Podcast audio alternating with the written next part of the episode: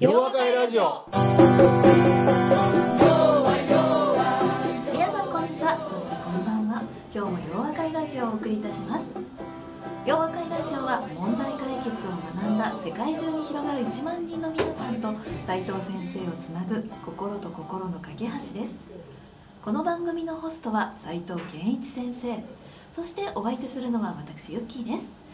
それではそろそろ始めたいと思います。皆さんこんにちは。そしてこんばんは。斉藤先生今日もよろしくお願いいたします。よろしくお願いします。はい。斉藤先生この前先生が出演されている YouTube を視聴させていただいたんですけどあそんなんありました毎回はい楽しみに。おーそうですか斉藤健一の土台考えたらええねんや。ええねんやみたいな。はい。なんであんなんなはい、ええ。あんなんようやらされるよな。あのあれど僕何も希望したことないのね。でああいうことやってみたいな。もうどんどん増えていきますよね。いやいやも大変やねマルチこういうのなんて言うんでしたっけ？マルチデバイスじゃなくていやいや僕それが正しいと思ったら誰もな支持してない。せっかくマルチタレントを言うてるのに誰もシーンってしてまで。まあいいやはいなんで、マルチタレントですもんね。いやもうええねんええねん。すいません。はい、えー、といや言いたかったのは、はい。この間10第10回の仕事と家庭を両立させるという回を見たんですけど、はい、面白かったですねすごくね。あの、日常生活のことも問題解決のでアプローチができるっていうところでですね、うんうん。はい、両立できるという前提で考えるっていう。あもちろんもちろん、ねはい、チャレンジするための実学なんだなというところを改めて、ね。はい、感じましたので、はい、皆さんラジオだけでなく YouTube を見てあのマルチタレントの斉藤先生のをじっくり堪能していただきたいなと思いますす。はい、というわけで今日もよろしくお願いいたします。よろしくお願いしますはい、では今回のゲストは現在斉藤塾で学ばれている丸山さんですね。素敵な女性にあの、はい。ちょっと春めいてきましたからね来ていただきましたね。春ですね。春を呼び込む方です外見えないけどね、はい、今うん暗いけどね、はいはい。収録夜なのでですね。ははいい、でも皆さんこんにちはの方もいる、おはようございます。のそうですね。方もね、はい。いるかもしれないですけれども、はい。では春にぴったりのあの素敵な丸山さんに来ていただきましたので、ありがとうございます。はい、はい。では自己紹介をお願いできますでしょうか。ですか？はい。簡単に、はい。あはい、えっ、と共同通信社っていうところではい働いております、はい丸山幸子と言います。はい。よろえしくお願いしー、ごます。出身は和歌山県です。あ、はい、はい。もう出たねあ、そうなんですね。和歌山ですね和歌山なんですね。はい。うん和歌山はまだ洋和会ないですねとか言ったりいやそんなない よいや誰も言ってない行くのが遠いから。はい。斉藤塾に入られたきっかけとか聞いてもいいんですかね？はい。はい。えっ、と、えー私は BBT のまだ大学院に行ってまして、あはいはいえーで、はいえっ、とそこであのいしまあちょっとスクーリングとかがあったと、えー後に、はいあの会った人に、はい。えー、と紹介していただいたんですねあなかなかこの問題解決思考っていうのがなかなか理解ええ理解してもはい。実践が全くできないああ。実践にものすごく悩んでいて、はい。でこういう塾があるよって教えていただいていやもうぜひ行きたいって言ってはい。来たんです、はい、そんなところにも布教者がいるってことですね。うん素晴らしいね。ええええありがたいいいこと出会った感じですね。そうです本当や本当助かりました、お前和歌山で広めてもらわなあかん もうぜひね広めてます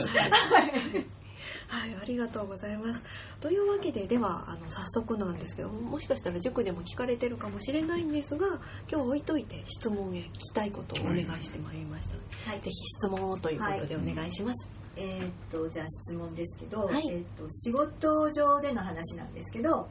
えーっと相手に耳を傾けてもらう話し方っていうのを教えてほしいんですね。で,、はい、で、はい。えー特に上役とか役員とかとちょっと話をする時っていうかその、えーっと自分の意見とか、えー提案したいこととかそういうのを言う時に。えええー、とまああの向こう向こうがその聞く準備をできてる時はいいんですけど、うん。はい、ええ。あのたまたま別件でちょっと話すことがあってあった話した時とかそういう機会があった時とかにはい。ちょっと自分の意見を言ってみたりとかはい、する時にあの向こうがその聞く態度になってくれる時とそうじゃない時が、まあ、半々ぐらいあるので。ええ。うん。そういう向こうがあこの話は聞こうかなっていう態度にこう変わるうん。ええためにええどういうことどういう話し方をすればいいのかなって。なるほど。なるほどですね。例えばそう準備をした方がいいとか、うん。そしたらどんな準備をしたらいいのかな、うん。はいええ。ゆっきーちゃん。はい。あのねあええ。この質問は、はい。実はストーリーラインの構築っていう ところで僕が話をする内容なんで、ええ。まだそこまで来てないんですよ。だからちょっと早い。勇み足。勇み足といえば勇み足やねんけど、ええただ僕はね、今の話聞きながらあみんなもそういう風な場面って結構多いんやろなって思うのね、ええ。でなかなか彼女も賢くってね、はい。えいやそれは相手が聞く準備ができてたらそれは聞いてくれるもんな。と、ええはい。だから聞く準備してない時にね、はい。聞いてもらうってこれ割と難易度高いことを質問してるんですよ、ええだからこれ質問の最初の出だしからするとね、あ割とシンプルやねんけど、はい。でもものすごく難しいテーマをこう言うてあるってことやな、で僕はね、はい。あのストーリーラインストーリーラインの構築だみたいなところでねいつもこう言うてることの大事なことの一つにねあの相手が誰であろうがこれはお客様であろうが上司であろうが仲間であろうがええ何であろうがね結局言ってることっていうのはみんなこう同じことをこう言おうとしてると。それは何かっていうとねあのやっぱり自分自身が考えていることを知ってもらい理解してもらいはい。それでまあ相手が「あなるほどな」と「それええな」ということでそれでまあ納得してもらって行動に移してもらいたいっていうのは必ずこう目的としてはそういうのがあるはずなのねどんな場面でも一緒やと。とするとここで最初に僕らがこうよく考えることっていうのは僕はたまにね塾の時にも言うねんけれどもあの驚きがあるとみんな聞き耳立てるよねってこういうことをよく言うよね驚きを見せるんやはい。っていう驚きっていうのはもちろんねはい。あのうわびっくりしたなみたいなこいつアホやないうそんなんちゃうで。ええ当たり前やけど、はい。そんなんじゃなくてね驚きっていうのはやっぱりあの相手にとって関心があることでねそれで自分がすごく気にしてたことやのにあそれすごいことを言うなみたいなそういうことがやっぱり必要だと思ってるのね。だから僕は一つこれも当たり前やねんけれども、マリアナさんが自分でちょっとこういう話聞いてもらいたいねんなと思う時にそれを相手の人にとって関心事であるかどうかっていうのは非常に重要になってくるよね。これ相手がそもそもその時あんまり関心持ってないのにね、ちょっと聞いてくださいって誰も聞けへんと思うね,、ねあるいは聞くふりするだけ。だからそうすると相手にとって関心があるかどうかっていうのはビジネスっていうことで言われてるから、まあ、ビジネスの場合は相手が上司である場合にその人の部門であるとかね。あるいはもうちょっと大きく解釈するとその人が属しているさらなるあの事業部であったりもっと大きなくくりになるのか分からへんけれどもそこに関係しているっていうことが大前提になるんですよね。ねつまり相手の聞き手にとって大事なことはあこの話俺に関係あるなとかね。あこの話なんかええ提案してくれたら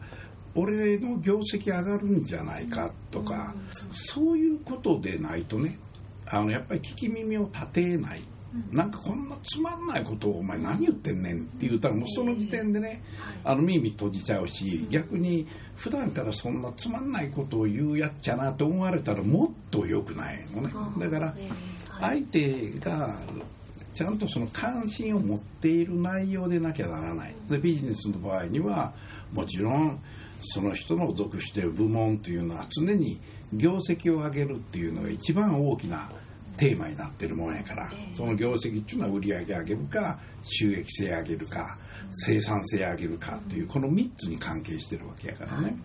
だからそのことに関係していることであることが重要やろうと、ね、そのことやと。それであの僕はあのいろんなところでもお話しするんやけどねあのお伺いを立てるなよっていうのねお伺いを立てるっていういやこれどうしたらいいんですかね？っていうのはね相手にとって意見求める前にお前の意見を言えっていうのが普通だから。だからやっぱり、うん、自分自身でね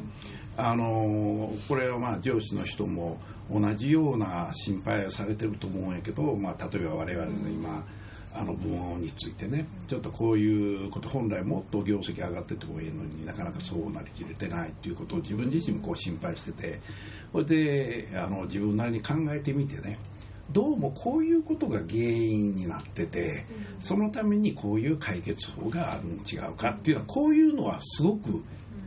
聞きたくなる話だと思うのね。だから何でもそうやねんけどこれはビジネスの場でなくてもね相手がどういうことに関心を持ってるのかでその時にその人が当事者である場合に初めてね興味を持ってくれるわけやな。それで必ずあの解決提案をするんやと。ね、ただし解決提案というものは、まあ、問題解決の世界やったら問題を発見してから解決をするんやと。こういう流れになってるやん。それでやっぱり最初からね解決提案って言われるとこれはあの日本人の悪いところでもあんねんけど解決提案する人って割と多いんですよ。間違うた解決提案する人が。ね、それでそれはあの会社公やからこういうふうにやった方がいいんですよっていうっていうのはいわゆる一般論で言うてみたり、ね、だから全然おもろないわけ。ところがここでねいや実はこう自分の分のことを考えててねどうも本来もっと業績上がってもいいはずなのに業績が上がらない根本原因は3つぐらいあるんじゃないのかなと思うんです。これも大事やね。3つが。つまりね、さみだら式にだらだら言うっていうのはね、聞いてると気分悪いわけやな。まだあんのかみたいな。でも3つあるって、え、お前3つあんの？ね、それ何なん？ったら、いや、一つ目こういうことで、二つ目こういうことでって言うじゃん。そうすると、あ、なるほどねって。ほいで、その時にあなた自身がちょっと一枚にね、書いた、あの、ちょっと分析したようなちょっとこう数字をね、分析してみたら、こんなことが起こってるっていうのは、ちょっと一旦としてお見せしたいと思うんですが、あ、なるほどな、これおもろいな、なるほど、そういうことはようわかるぞと。で、こういうことが原因だからね、その原因というものを正そうと思ったらやっぱりこれが本質的な、まあ、重要課題だとするとねその裏返しがやっぱり取り組みの方向性になるからそれをこの部門の実力の度合いとかね今世の中の変化から見るとこういう取り組みをした方がいいんじゃないかって私は思うんですと。でついてはそのことについてはね言いっぱなしでは言いっぱなしはあかんと思ってねやっぱり自分自身がこれをこう思ってるしで上司の方の指示をいただければね私はこれを一生懸命取り組んでみたいと思うんです。って言ったらほんなら自分だけ業績は上げてくれるし俺はそんなしんどい思いせんでええしみたいな。そうするとねかなりよそれはええなと。お前ちょっといっぺんやってみっていうふうになりやすいと僕は思ってるのね。だからやっぱりその提案をするということもが大事やし、うん、の提案も単に思いつきを言われるって一番困るね。だからそこに論理的なね道筋って裏付けがあってそれでさらにそこから導き出したのが解決法であってね。やっぱりそこもあのーウルトラ C っていうのはウルトラ C ウルトラ C は古いかも分からへんけど今ウルトラ D, D とか H とかあんのかな？知らんな。なんかねやっぱり会社の実力もないのにねできへんこと言うっていうのはそれは無責任なんですよ。だから原因がこうであったとしても解決の起こせこういうことやからだからそれを実現させようと思ったら、まずね最初にこういうことから順番にその難しいことに取り組んでいくとね大きな変化っていうのを起こすことできるんじゃないかと思うんですと。というふうにするとねやっぱり人っていうのは特に上司の人っていうのは自分のスタッフの人たちがねまあ管理職の人含めてやねんけれども正しい考え方をしてそこでその解決法まで言うてくれてそれをその人が中心となってねみんなでやりますと。それであの部長はその部長でもあの役員のかめへんねんけど、でそのことをあの指示していただければねそれでちゃんとあの中途も報告もやらせていただきますんでっていうふうに言うとくて安心するわけよ。つまりやっぱり一番怖いっていうのはな、そこで「ええで」って言いながらねどんくさいことやってしもたらね、なんか承認お前したらしいなって言ったら今度責められることになるからだからやっぱり進捗については聞いておきたいっていう気持ちになるからそれをね相手に言われる前に相手がこんなこと心配するやろうということを想定してそのことも言うてあげるわけ。そうするとあこいつすげえなっていうことになるやん。かなり難易度は高いですけど、うん、でもね難易度の高いところは何かっていうとな、うん、どこやいや。問題の発見か。発見までやっとたどり着けるかなっていう、うん、あんなとするとねやっぱり僕はあの丸山さんがなんかいつも俺に喋りに来る時は「ええこと言いよんねん」っていうようなことをね そういう環境を作るということやな。だからそれは最初はね、うん、あの別にそその3つあるねんとかそんなこと言わなくてもかめへんか分からへんねんけど自分自身でこういうふうに思っててこういうふうにするとそれはうまくいくんじゃないかと思っててでそれはそんなに難しい話じゃないんで私がそれ取り組んでみたいと思いますとかいうふうなねそういう実績を重ねていくことなんだろうと思うな。で僕はあのこれ、まあ、ラジオ聞いてる人はあの問題解決を学んでる人多いと思うんだけどね問題解決を学んで、まあ、さっき丸屋さん言われたその実践がなかなかできないっていうことやねんけどそれは試行錯誤の世界だからね。あのやってはうまいこといけへん。ほんならなんでうまいこといけへんかって考えてまたその原因が分かると解決法を考えやすくなるから。それでまたそれに取り組むっていうこういうことをこう繰り返していくわけやな。でそういうことをやった人っていうのはねやっぱり周りの人から「君なかなかええこと言うな」とか言われるようになってくるわけやんか。なそうするとそこで周りの人が「あれなかなかええで」ちょうどユッキーちゃん昔言ってたみたいね別の部門からあの質問しに来るんやってこういうことが起こってんねんけどこれどういうことなんやろうってそういう環境ができ始めるとねやっぱりみんなから注目されるようになるということやと思うねんな。だからあの僕は難しさっていうのは確かにあの重要課題を発見するっていうのは非常に難しいと。それもあの別に分析ではなくてね例えば普段観察してるとか人と話をしてるとかい。うことからきっとこういうこと起こってんちゃうかって。でもそれはそのうちね可能性としてあこれが十分起こりうるなっていうようなことやったらまあ自分なりにそこにまあ、いわゆる当たり付けをやるやな。で僕はよくあのいろんな企業の人の発表資料を見ててねそれこそ最初のタイトル、まあ、これはクライアントに対するプレゼン資料っていうのを僕も見るんやけどね、はい、タイトル、まあ、表紙のねタイトルとその次の問題指摘あるやん、それ見ただけでね分かるね。何が問題かっていうのが。できてるかできないかが分かると。つまりな、はい、表紙っていうのは、自分がやった作業、ね、そこのまさに要は何やっていうことをタイトルで表してるはずやね、そいつと重要課題の発見っていうところの中身に違いがあるとね、あこいつまずあかんな。と、ね、重要課題の発見すらできていない。ね、言うてることは、うん、読んだだけでなんかこれ一般論やな。って誰でも言える。か俺がよく言うね。あの問題指摘って君らなこれ別の会社の名前ここにつけても同じことやそれぐらい一般論なのねそれをあたかもね自分でそこの会社の問題理解してるはずやっていうの。それは違うと。やっぱり個別の問題というものは重要なことに気が付くだけでねそこで類推し始めるわけな。あこれこういうことが起こってるっていうのはこういうこと起こってんじゃないだろうかとか。でそれは僕はやっぱり慣れだと思ってるわけ。それで試行錯誤す